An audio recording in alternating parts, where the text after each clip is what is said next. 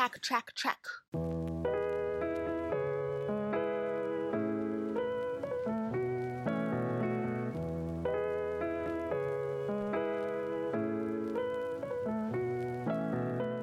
大家好，我们回来了，我们欢迎大家来到呃相差三十公分睡前聊天节目，已经差点忘了节目名字。OK，我我们来说一下为什么我们这一次会停更两个星期吧，是因为我们这一期的这个主题其实蛮难的，所以导致了我们难产三周。因为我觉得这个命题可能确实是太过宏大了，然后对我们来说其实很难捋清楚这其中的一些逻辑关系，所以我们两个人聊着聊着聊着聊着，完全无法自洽了，所以没有办法真诚的继续下去，再做出一次节目来。我觉得你把这个听众的这个口味已经调到那儿了，然后发现我们其实只是聊一些生活 小诀窍 你给自己挖了一个大坑哎。不是，呃，我们这一次其实是想要聊宏观叙事解体下的咱们自己对于生活的微调，或者是说微整形。翻译过来就是生活小诀窍哈，对生活做一些哪是并不是的哪些小的改变。呃，但其实你为什么要做这样子的改变？其实，在前面肯定是要跟大家稍微聊一下的。但我觉得就是在这个部分，对于我们来说是很难去 control，很难去 handle 的一个话题，所以导致了我们这两期非常的艰难。但是今天我们也会试着聊一下，就是最后一次尝试。如果实在不行的话，我们把这一期也会发出来，给大家嗯看一下一期失败的播客，也也蛮好的，我觉得。嗯，是的，嗯，所以我们今天想要聊的就是宏观叙事解体。就这个词，其实我听张龙子第一次聊的时候，我觉得非常的有意思，我觉得是很有趣的一个词。就是你观察到了一个现象，就是我们现在其实是一个不喜欢那些宏大的叙事，不喜欢那种大的命题，不喜欢 big idea，不喜欢大明星这种很令人觉得高大上的东西，反而去回归了我们生活本身的颗粒度。这点其实呢，就是咱们对这个日本社会的一个粗浅的研究研究哈。其实我觉得就是通过日本的一些，我当然我也只是个门门外门外汉了，只是花几分钟时间了解这样。我是觉得通过他们的历史也好或什么也好，其实是我自自我感知是嗯能够找到现阶段的我们社会状况的一个缩影。嗯，其实我就觉得看日本的话，他们当年也经历了一个非常强盛的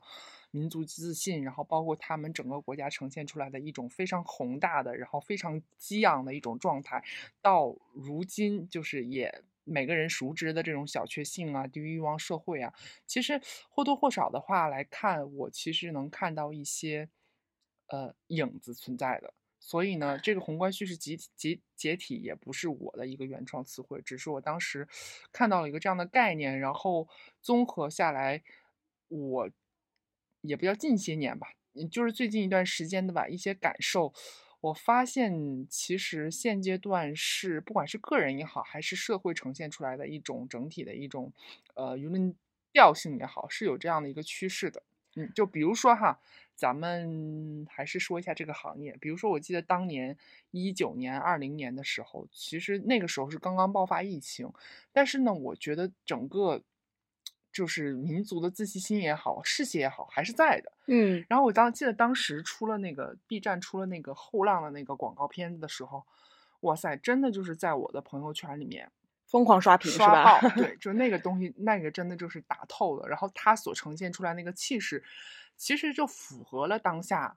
我们每个中国人的，就是心里的某种。嗯嗯某某种念想吧，其实它就是我们即使面对了一个什么样的困难，其实还是会有一种积极的、昂扬的一个向上的情绪在的。我觉得是那样的是后浪。但反过头来，就是近些年来，如果 maybe 有哪个甲方跟我说，哎，我们要做一个什么后浪这样的，就会被。骂，是不是？我我会觉得，就是 首先就是他肯定是不是一个称职的甲方，且就是他自己都不了解说现在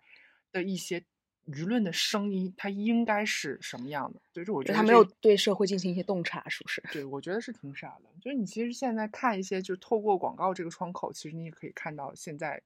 的一些变化。就比如说现在我我看到比较感动的哈，就是美团，嗯，那个什么妈妈卖花妈妈爱花，我们爱她的这种，就你觉得现在的一种呃趋势是一种很小的、很细致入微的。所以我们就浓缩成那个词的话，我们觉得说是为什么要用宏观叙事解体，就来概括这样的一个现象。那你觉得宏观叙事解体它背后推动它的原因是什么？首先就就是你的士气不没到的时候，你其实会很奇怪的，你的视角会发生变化。你士气高昂的时候，你会关注到宏大宏观，然后你你士气当你就是低落的时候，你会回归于平常。嗯嗯，就是我，你觉得我的生活中的小事才是我的人生的大事。以前的人生的大事可能会用一些。怎么讲？就甚至是会觉得自己对这个国家要有一些贡献，然后我的人生要走一个什么样的一个一个很故事性的、很振奋人心的一套一套一套怎么讲一套叙事。但我现在会觉得没那么重要了，我自己的个人感受没那么重要。然后我每天看一看天空，然后我觉得我观察一下天空的变化，然后我喝茶的时候，我我能。我能觉得哦，这个热水通过透过喉咙的感觉是那么的舒服，然后你可以闻到这个不同季节的花香。我其实是觉得，就是你你人在一种很亢奋、在宏大的面前的时候，他是忽略细节的。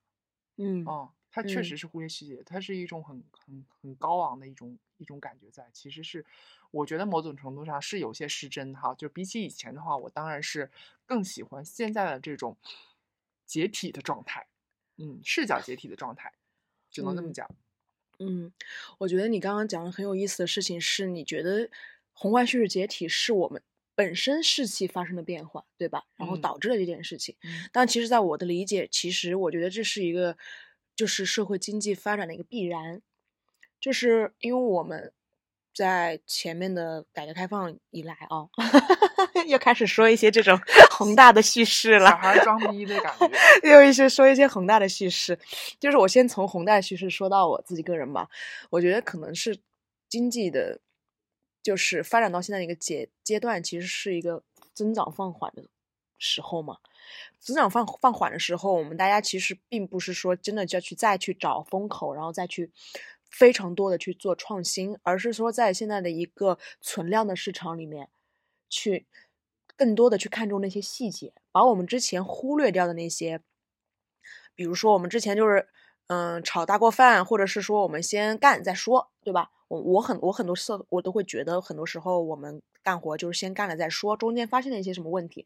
到时候再及时改正。现在在这样子一个存量的市场上，精细化运营其实是我们就是。很重要的一个部分嘛，我们去突破、去创新，然后去搞出一些人类的第三四大发明，我觉得是很难的一件事情。那么在这个情况下，我觉得每个人个人都会关注到自己本身，就是我不要去想一些很天马行空的事情，但我要把我眼下的脚下的路过好。这个是我看来的，从经济层面开看到的，我们个人的对于自己的日子、自己的幸福生活的一个守望，就是我我看不到那么远了。就每个人，我觉得就是，因为势头确实就像你说的，势头没有那么盛了嘛。我反而就是慢下脚步来看看我自己，这是我的一个感触。就像我之前，我当时来北京也是非常有梦想的一个人，觉得我要去改变世界，然后来做中国最优秀的精英。我真的是有这种子的宏大的。志向，但我现在就觉得好像不不不不对，不被裁员就行了。哪来的自信呢？对，我现在就是觉得不被裁员就行了嘛，就是到三十五岁不要发生一些结构性的危机。然后，因为我觉得现在年轻人就是一代比一代强，但是一代比一代的机会少，这是我真正的一个感官。然后我之前那种带着梦想，然后带着这些激情来到北京，现在。我反而会觉得，我当时离开的那个家乡，然后离开了我我爸干的这些农业方面的事情，其实是对我来说，现在是有吸引力的。因为我觉得那样子的一个小农生活，自给自足，然后没有去创造一些无用的垃圾，就像我现在做的行业，我就每天我都觉得我自己在制造垃圾。反而我觉得那样子，就是养花养草、种菜养鸡，然后喂猪那样子的生活，我觉得反而还是更有意义的。我常常在一线城市现在工作工作，然后可能到了某一个节点，会觉得这种有一种巨大的无力感和无意义感包围。但是我看抖音，我就看那些那些真正的在呃村里面，然后有在干好自己的每一份活的，每天都非常充实。所以就是在我这儿，我不知道这个是不是在我这儿宏大叙事解体的一个体现，但是这个我不知道要怎么去对我的生活进行微调，但我会发现我是从内容端上，我看抖音，从之前喜欢看一些精英的演讲啦，看一些专家的一些讲述啦，看一些营销的套话，然后转变到我就真正的看这些一草一木本身，这是我自己发现的一个变化。嗯。对，就是在这种经济的不可控下，我们每个人首先就是人性吧，就是会选择自保。我就只能说，我把自己卷起来，然后不要被这样子的一个社会结构淘汰。这是我在宏大叙事解体的情况下的一个生活的微调吧，就是我想法层面的微调，是对我自己的 PUA。嗯。对，就是不要让自己去想太多不切实际的东西。那这样子的话，我的脚会就是走得很虚。嗯，对，所以我不知道这件微调到底是好事还是坏事，这件事情很迷茫。这也是导致我们前两期录不好的原因，是因为我们到底是因为不得已而去微调我们的生活，还是我们非常自洽的很接受这件事情？这个是我们一直这两期录下来的一个矛盾。这也是我自己想了两个星期想通的一个点，就是它也可以是因，也可以是果。就是这件事情确实是因为现在的经济，或者是现在的整个的社会的大环境下，对吧？大家确实是需要去做一些改变。那另外一方面，但这样的改变是好的，所以我其实自己也愿意去微调。嗯嗯，对。所以，当我能够自洽的时候，我就觉得今天晚上我们能够录这一期，因为我个人肯定是有很大的一个不适应性，因为我呃去了很多国家嘛，然后就是回国之后，其实真的是信心满满的。但是我后来过年的时候，我爸就说我为什么现在灰头土脸的，是被疫情这三年就是打压了这些信心嘛？但我其实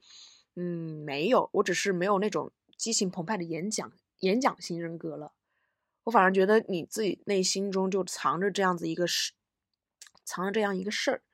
藏着这样子一个小火苗，然后等待一个机遇，反而会让我踏实一些。这是我的点。我不知道你能不能听懂我说的事情，就是我我觉得这几年，然后包括这个环境的改变，以及宏大叙事解体的这个大的命题下，我自己变得更加低调和内敛了。嗯嗯，对。就是我不知道这个东西是因为我是一个幸运儿吗？还是就是还是一个既得利益者？就是我我我搞不清楚这件事情，我应该要去怎么表达？因为我没有被我没有被这样子一个洪流所卷走。就是我我不知道我说出来之后会不会很多人听我们这个事情？其实有很多人被被迫的背井离呃被背井离乡，或者是被迫的回到了自己的二三线城市，或者是大家很多人去因为这个。时代的这个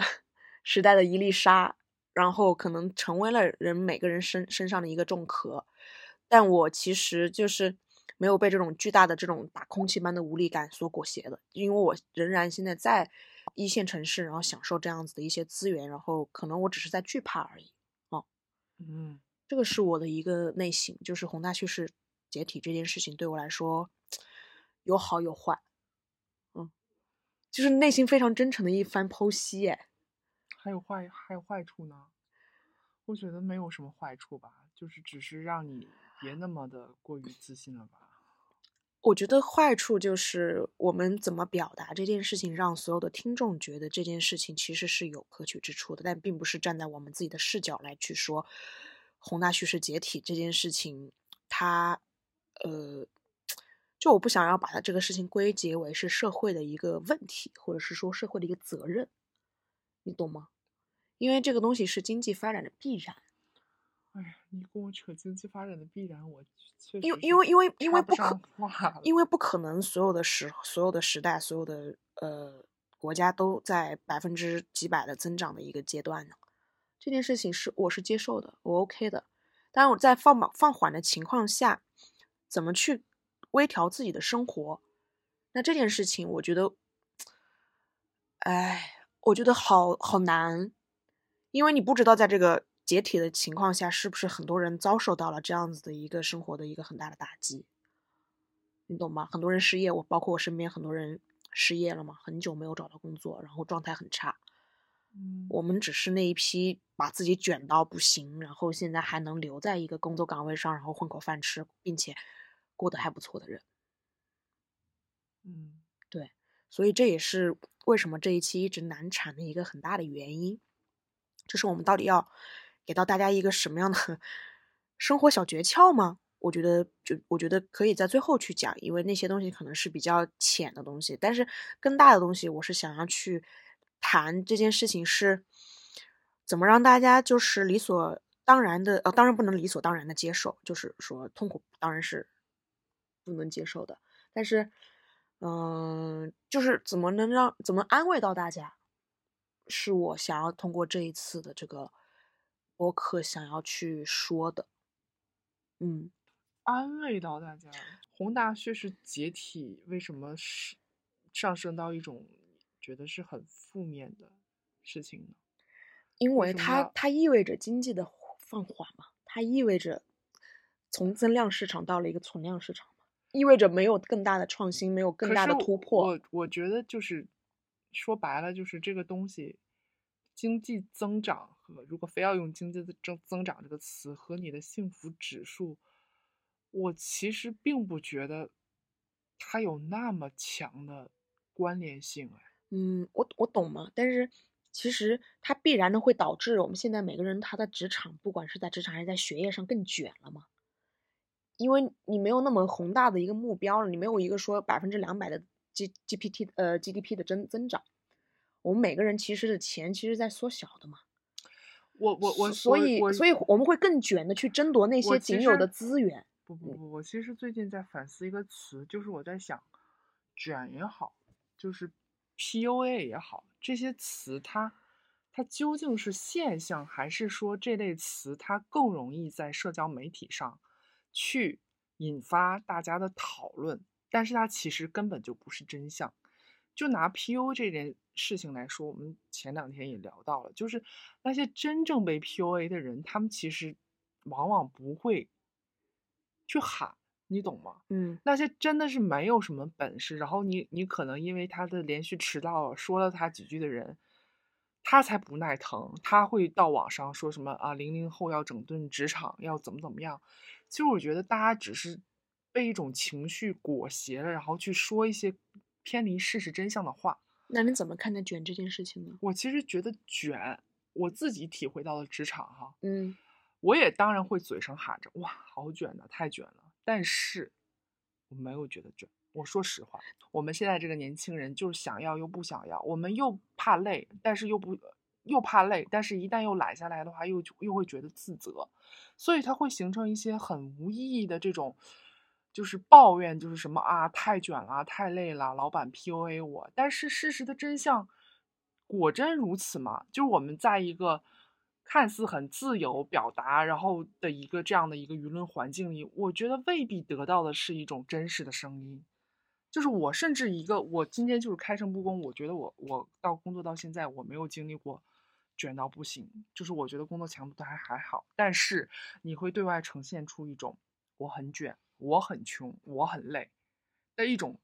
就中国人的一种东亚人的一种特有的表达方式吧。嗯，然后这个词好像就会因为你造了这样的概念，你造了这样的词以后哈，我它反过来好像还会反噬你、塑造你一样，会形成了一个一个这样的一个效应。但是，当然我这期还是。非常主观的，我没有没有做过什么样的，就是调查一下大家究竟卷不卷。我真的觉得我自己的个人感受而言，我是那种嘴上会喊太卷了、太累了、太穷了，但是我其实真的还好啊，只是一个我为了迎合，就好像就是只是一个情绪的表达出口。对你好像有的时候你不说，觉得不太对。就是对吧？就是大家好像都人人的就觉得很愤怒啦，就像就是有的人很愤怒的时候，你好像表现的过于平静的时候，你就是那个异类了。嗯，社交媒体上大家都开始反扑啊，就是什么抱怨九九六也好或什么也好，然后你如果不说卷，你如果说啊我我觉得不卷，那你真的就成为那个异类了，你成了那个对吧？皇帝的新装里面那个那个人了。嗯所以我观察的是一个，对，就是，嗯，我自己的一个真实的感受。嗯，这件事情其实我也有很有体会，因为我觉得我们两个其实都算是 在国内的这样子一个教育环境中培养出来的小孩儿，然后现在在一线城市其实打拼的也算是头破血流的一帮人，所以我们把我们当那种很很积极，然后很貌似很卷的东西，其实也带到了职场上。我确实也会跟你说的是一样的，除非是我身体上受不了那种很很过度的一些疲劳的时候，我也没有觉得说有大家所谓的那么卷。就是你不能把你不能把你应该做的事情，就是我觉得现在但是，但是你知道吗？但是我在这个过程中体会，就是我在上一家公司的时候，我觉得很多人都会觉得我卷到了他们，就是我好像像一像一个鲶鱼一样打乱了他们的一个工作环境。不是不是，我觉得这件事情的本质在于，就是你你只是在你只是在以正常的速度，你只是在做你分内对对对之事。就是就我我把我自己卷成这样了，然后把我丢到了一个可能大家可能比较安逸的环境中，那么我可能是那个异类。但是我当时确实也很不懂这件事情，是因为我觉得好像我真的一个小时就能做的事情，然后大家可能要干三天，然后我就不知道我该不该干，然后就会有巨大的无措和迷茫。但这件事情其实我自己也反思了，就是这样子到底是好的还是不好的一件事情呢？其实一个公司的文化其实已经固定成型了，它如它如果是一种养老的这种感觉的话，你去这样子一个人，其实对他们来说，嗯，没有太大的意义，且他们还会抱团，然后把你驱赶出去，对吧？你毕竟是鲶鱼进入进入了一个鲫鱼的一个池子里头。就我说的这个，就是这个卷的环境，包括现在的这样整个整体的一个大的一个环境下，我们该不该去把自己卷成一个去顺应结构，或者是顺应这个时代变化的一个人呢？这其实是我一直在考虑的问题。我真的，我怕，我很怕我卷到别人，但是我又不自知，我就觉得我是在正常的对一个事情负责而已。我只以我的所有的能力，但是那些能力其实是包含了我所有的一些教育经历也好，还是我的一个成长见识也好。但很多人可能他不具备这样子的条件，他就会觉得你凭什么这么容易的把这件事情干好？他就是会产生一些嫉妒和不理解的心理的嘛。那么他就必须要通过很多东西，然后去获取这个资源，然后让他跟我一样。但其实这些资源又是少的，所以会形成一些在整个社会面貌上的一些很不好的一些体验嘛。我觉得是这样子，这是我的一个自省。所以有的时候，我我现在在到到新环境的时候，我会故意的收着收着一点，就不会像以前那样锋芒毕露，或者是说全部都东西都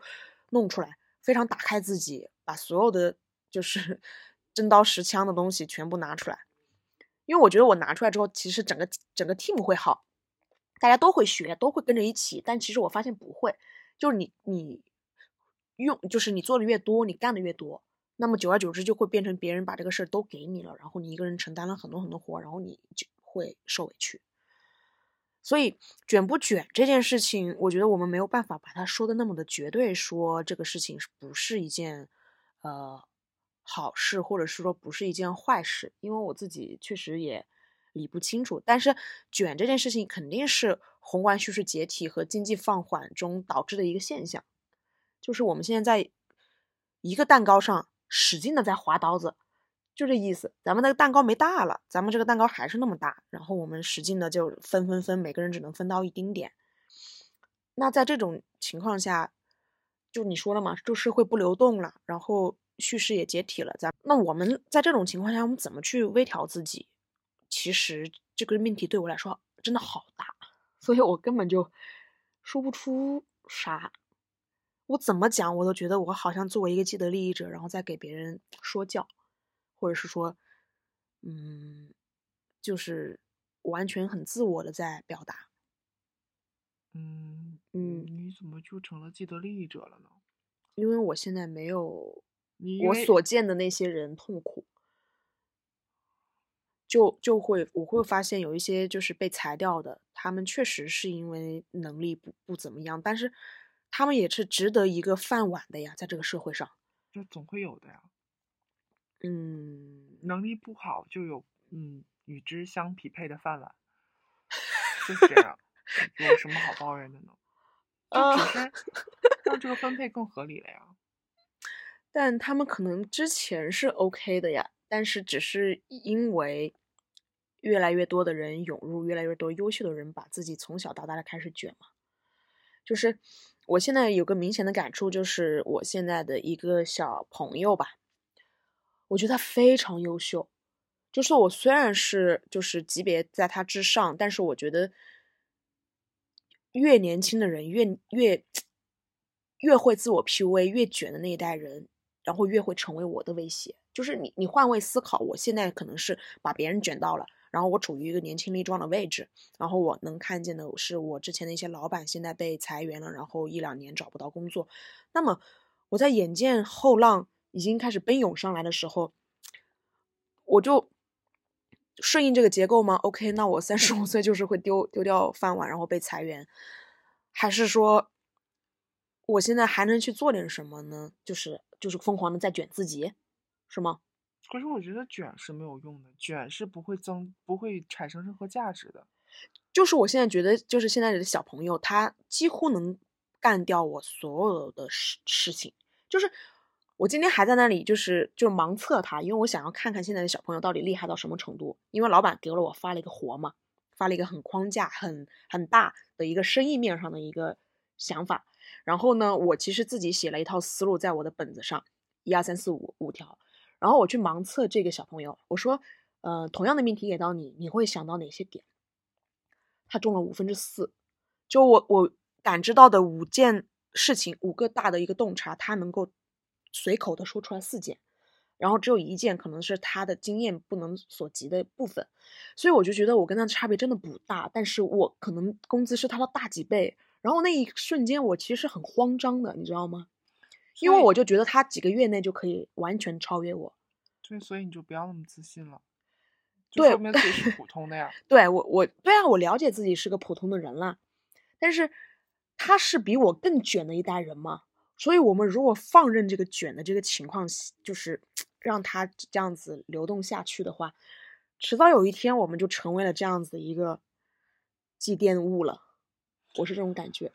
我觉得“卷”这个词，首先我对它的意定义就在于说，它只是一种体力劳动。我不觉得卷它产生真正的价值。它有价值的事情不需要卷来完成。就跟我今天讨论，也是跟我们这个团队里的年轻的人吧，比反正我比人家大六岁的人去聊，然后我说：“那你们之前是怎么做方案的？”他说：“可能五分钟的时间去。”也不用五分钟吧，百分之五的时间去想一个大的一个呃 idea，然后百分之九十五的时间都是在落方案、写大词。他当然会卷了，就是你通过一些看似多，然后但是其实是重复的一些体力劳动，这个这个在我看来就是卷的。你说的是没有意义的卷，对吧？我觉得很多只要是卷就是没有意义的呀。没有很多人就是。疯狂学习嘛，它也算一种卷，就疯狂体验、疯狂学习，他让自己的视野然后眼界打到无穷开。他天天就读十本书，那不可能做得到啊！不不不，我打个比方嘛，打个很极端的例子嘛，就是他给自己定那种很很自律的计划嘛，一个月要读多少书，然后每天要记多少个单词，这就是卷的一种。他就是会让他在，我觉得这个不，这个反倒不叫卷哎。这叫什么？自律。你定义卷的话，你你其实“卷”这个词就是有一个很 B 站上有一个很形象的视频，就是一堆人他就是做一个类似于怎么讲，他做了一个自行车，但是所有的人在发力的时候，你发现那个自行车是原地踏步的，但是你还是很累，它就形成了一个椭圆形，有点像咱们玩那个转盘。嗯，这个叫卷。我觉得那个东西它不叫卷嘞。嗯，我觉得就是这个东西其实是叫卷。就是为什么呢？因为我们最后还是做了写方案这件事情。那我们卷完之后，到底是让非常小的小朋友去写呢，还是让这个总监去写呢？就是卷到最后，我们完成的还是方案这件事情。不是，也可能说这个行业本身它就这么点东西，你应该这么说。对对，如果说只说这个行业，那就那就是如此如此，它就只有这么点东西。你发现你干到总监了以后，你获什么量上以后？但但你你拉到大更大的层面来看，我们现在整个就这么点东西。那我我这个其实不敢盖盖棺定论，因为我没有在别的行业待过。OK，嗯，我是说现在经济发展到一定程度，现在我们的资源也是固定的嘛，也也就是那些东西了。那么就是会存在一个大家卷完，我们中国就是其实大大家都是蛮蛮拼命蛮累的嘛。那就是何去何从呢？大家天呐，这期应该叫什么“何以中国”或者叫什么，就是很，嗯，很像那个，我觉得我们倒是没有聊偏，因为这个东西就是在宏大叙事的解体的背景下，产生了一些大家在内耗的一些就是现象。嗯，这件事嗯情我们没有没有脱离开，只是说我之前没有办法自洽的时候，我怎么去去跟别人说微调自己的生活呢？就像嗯你说的，你每天回来之后去感受那一杯水喝到了喉咙里头，这是你对于生活的颗粒度的捕捉，对吧？嗯，你是觉得我们的解题的方向其实是回归到具体的生活本身，降低一些欲望，对吗？我觉得解题的方向就是我说的，你现在怎么去面对我们现在可能有一百二十个听众，然后里面真的有很多大学生，现在还没有进入社会，然后他抱着熊熊的梦想，还有勃勃的野心。首先就是不要给自己的生活做那么多假设。我觉嗯得这是给到一个建议。此假设包括什么？我们听众里面有三十个，怎么怎么样？此假设包括你现在有一份五万的月薪和一份两万的月薪，然后五万的有多么多累，这种假设就是在做一些很消耗人，然后无穷无尽的一个一个一个脑力脑力劳动。然后我前段时间提案的时候，因为我过于紧张，然后提的提案页数特别多，然后我其实在查找一些怎么样能够缓解自己紧张焦虑的这种内耗。其实我觉得内耗也是一种卷嘛。然后看到邓亚萍的一段采访，我觉得她说的好对，就是说她在她说你当你在奥运会的这个比赛现场的时候，你其实心里是会有很多杂念的，怎么可能谁不想赢啊？站在台上，她说嗯她告诉自己的一个唯一方法就是你关注那个球打到案板上。就是嗯我觉得你现在做什么事情也好，哎，我觉得还蛮震撼的。你刚刚说完这个，咱们不要去看谁卷到我或怎么样，我就是我就是做我们自己不是做我们自己。我今天就跟那个我们组里面的年轻的同事说，我说你真的享受一下，就在这一刻你享受一下思考的乐趣，然后你会觉得哇，这个东西非常的爽。就不要考虑说我做客户关系还是能更赚赚更赚钱，还是更什么更赚钱。你考虑的是你把这个球打到这个案板上。就不要想这么多，别人怎么样，怎么怎么样，就是是用你的话，就是做我自己，你把每一分每一秒的力用在点上就可以了。我其实没有想过说自己会卷到谁，或者是说跟其他人做什么比较。我其实就是觉得我说的很那个什么点儿，就是我尽兴。我我工作的话，我思考尽兴，然后或怎么样，我尽兴，这个对我来讲就很好了。就是尽力，然后不管怎么样，我就躺平了，是吗不？是，我没有就是冒冒出“躺平”这个词了。其实我刚刚 就是看你陈述的那个状态，躺平，就是很很多人都会拿“躺平”来自嘲我也。很讨厌“躺平”这个词，就是你尽兴，你真的是在思考，你享受这个东西的乐趣。它占用你那么多的时间，你你总要，我觉得你但凡真的动脑子，你用心思在做这件事情，它是不可能没有乐趣的。嗯，就可以了。你关注，我没有办法去。有的时候你真的发现一件事情做不好的时候，就是因为你杂念太多。你比如说你提案这件事情，你或你当众演讲这件事情，嗯，你会说啊，别人怎么看我？如果这句忘了怎么样，下去会怎么样？就回回到那句话，我们把球打到案板上，嗯，关注这个动作就好了，别想那么多有的没的，别做那么多假设。这是我给到的唯一的一个建议。我觉得这个说的非常好，哎，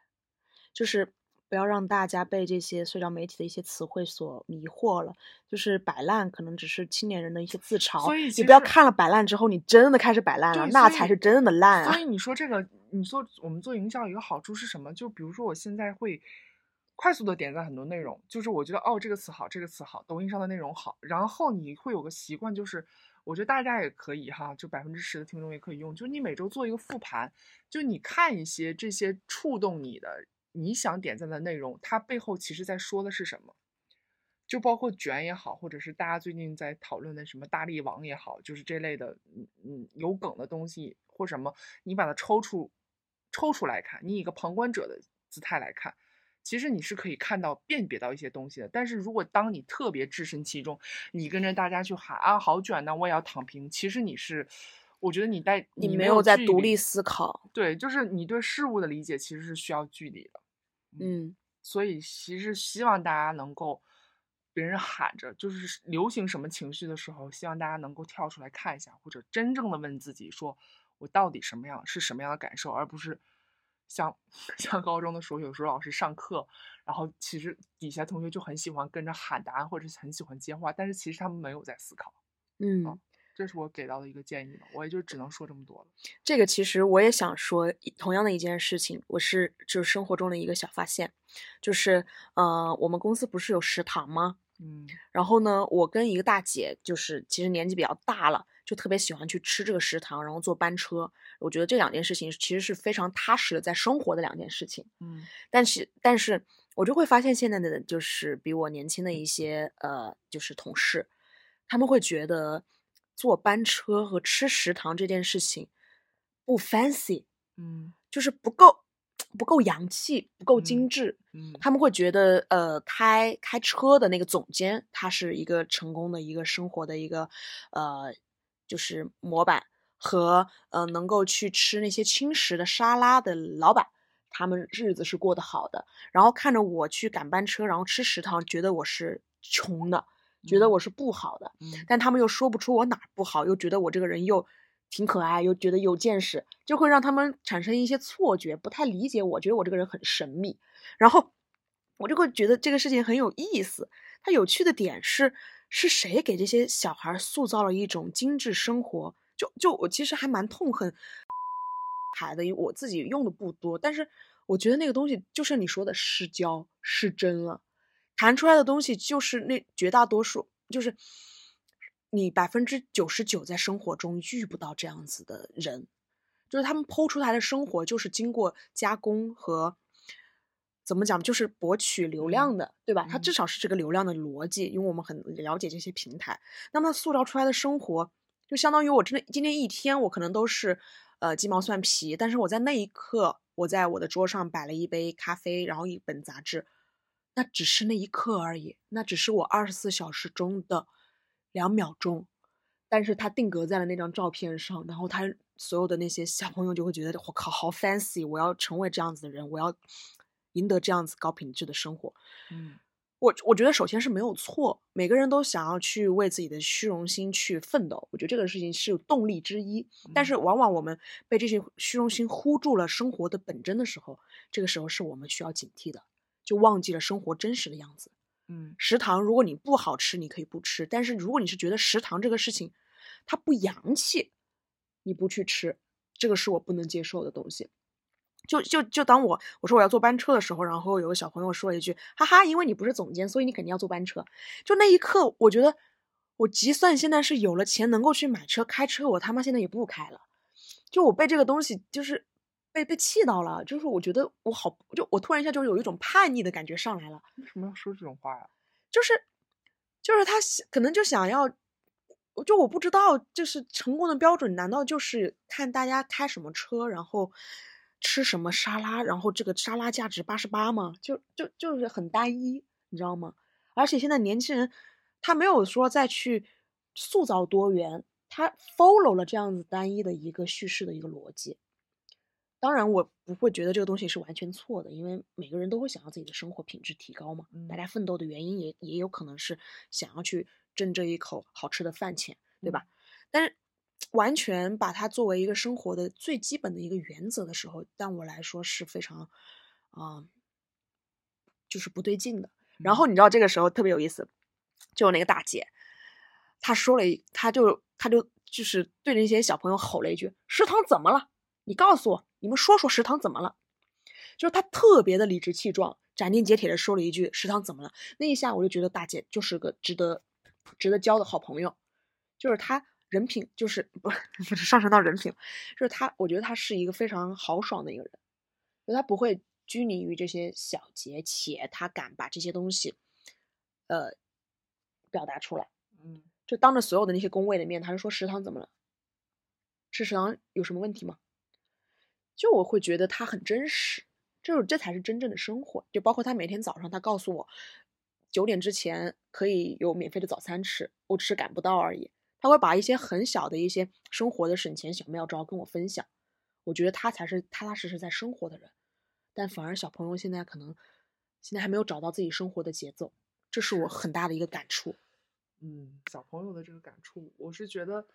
嗯，就挺奇怪的一个点，就是我们说，如果用宏大叙事解体这个词的话，你发现它解体了以后，然后细微层面的真实层面的东西没有建构起来，它会落就到一个对更碎很片的虚假的一很个虚无美美好的世界当中，就是各种社交平台也好，博主也好所塑造出来，就包括朋友圈吧，大家其实也在凹自己的人设。其实我就觉得，嗯，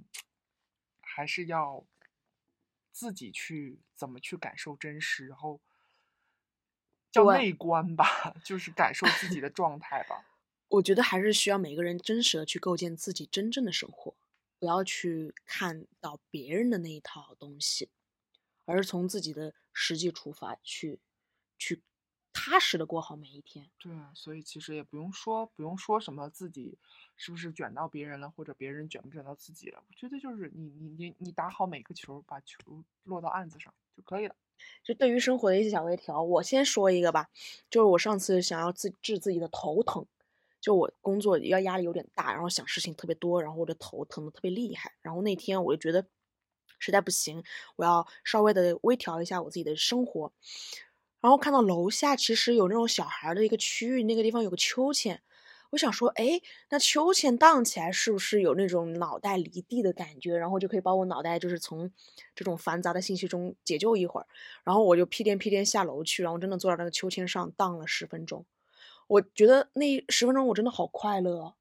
就那十分钟的时候，我真的脑袋不疼，然后我就在纯粹的感受那个重力，就在感受感受本身。嗯当然，我十分钟之后我脑袋又开始疼起来，嗯又回去睡觉了。但是，就是你每天去尝试在你的生活中去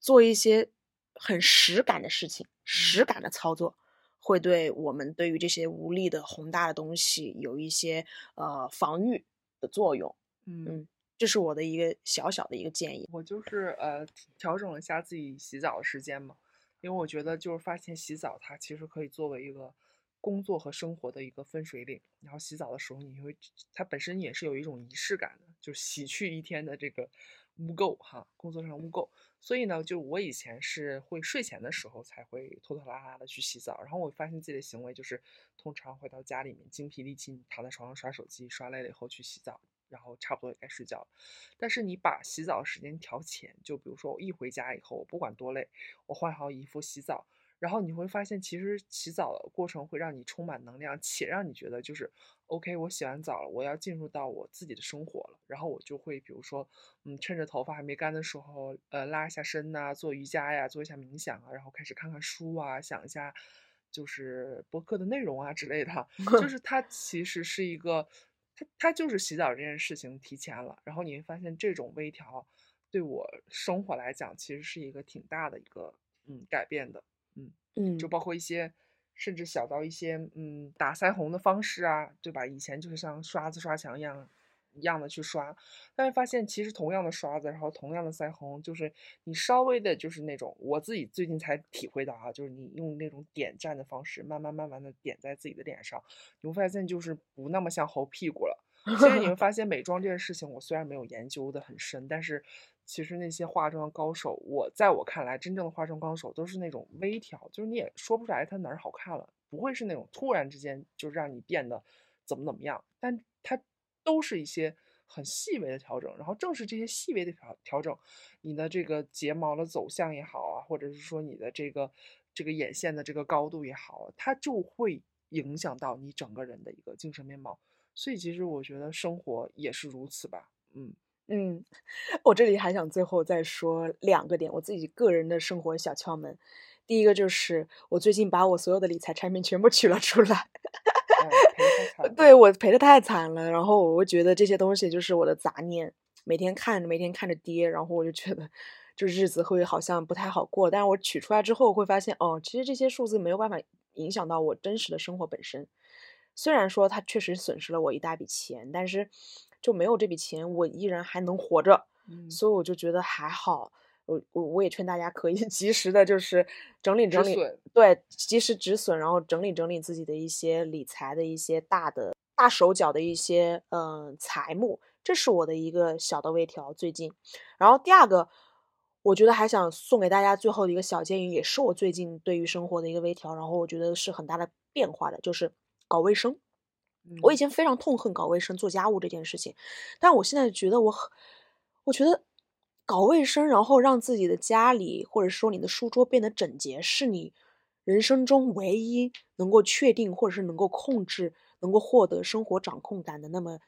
一两件小事之一了。嗯所以我会觉得，我拿吸尘器是把我的头发还有那些灰土吸走的那一刻的时候，我感觉我的身心就是舒畅的。嗯就是非常解压，就那种感觉，会觉得哇，什么时代的一粒尘啊，这个尘全都尽在我掌握，就是用一些小小的一些恩惠，然后来对于生对于生活进行一些自嘲。重建内心的秩序。对对对，重建你书桌的秩序，重建你的这一米空间，从这些很小很小的事情做起，你会觉得好像生活就会有一些气色上的大改变。这是我的一些小小的感触，嗯。好的不，知道能不能帮到大家，但是至少我们这一期播客终于没有难产了，也录到这个份上了。啊，也不一定发哈，